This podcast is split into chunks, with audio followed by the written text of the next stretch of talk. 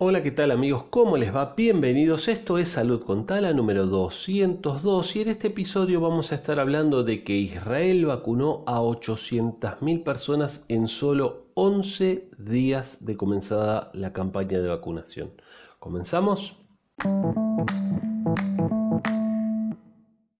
Bueno, esta es una noticia de eh, inetenespañol.com y eh, habla de que Israel vacunó 800.000 personas en solo 11 días. Llama la atención la enorme cantidad, ¿no? Por eso, por eso hacemos el, el comentario y bueno, y ojalá en otros países pase lo mismo. Obviamente hay que tener las vacunas para poder hacer eso, para poder vacunar a 800.000 personas. Obviamente tuvieron que tener como mínimo 800.000 dosis, ¿sí?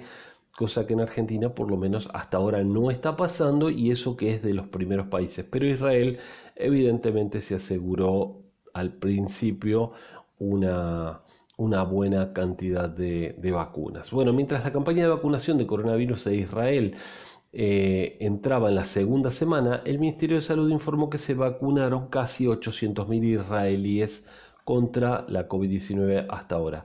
Con 150.000 inyecciones diarias, el Ministerio informó que alrededor de las del 33% de las personas mayores de 60 años recibieron la primera de las dos dosis necesarias. Hasta ahora el 7.74 de la población de Israel ya fue inoculada, lo que representa la tasa más alta del mundo.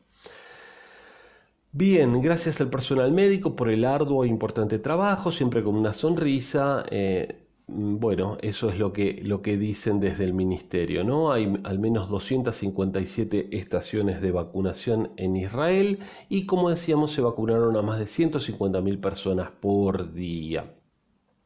Ahora hay ciertos problemas porque lo que están diciendo es que están vacunando a personas no prioritarias en este momento. ¿sí?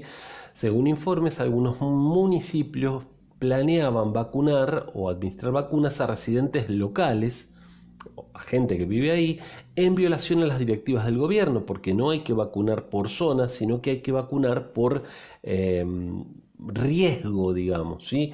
Entonces, por este motivo, se advirtió que esto podría generar caos y confusión y derivar en una escasez de dosis para las personas más vulnerables de la población. Debemos actuar con responsabilidad.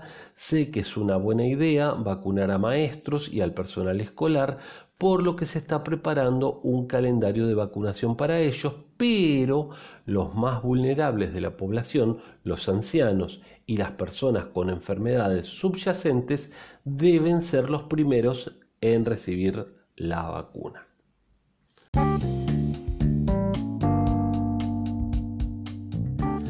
Amigas y amigos, espero que les haya interesado este breve episodio de Salud con Tala para ver un poco lo que está pasando con la COVID-19 en el mundo. Les pido que distribuyan, comenten este podcast con otras personas y que nos sigan en Instagram y Facebook como Instituto Taladriz. Les mando un saludo grande y nos estamos viendo en el día de mañana. Chao.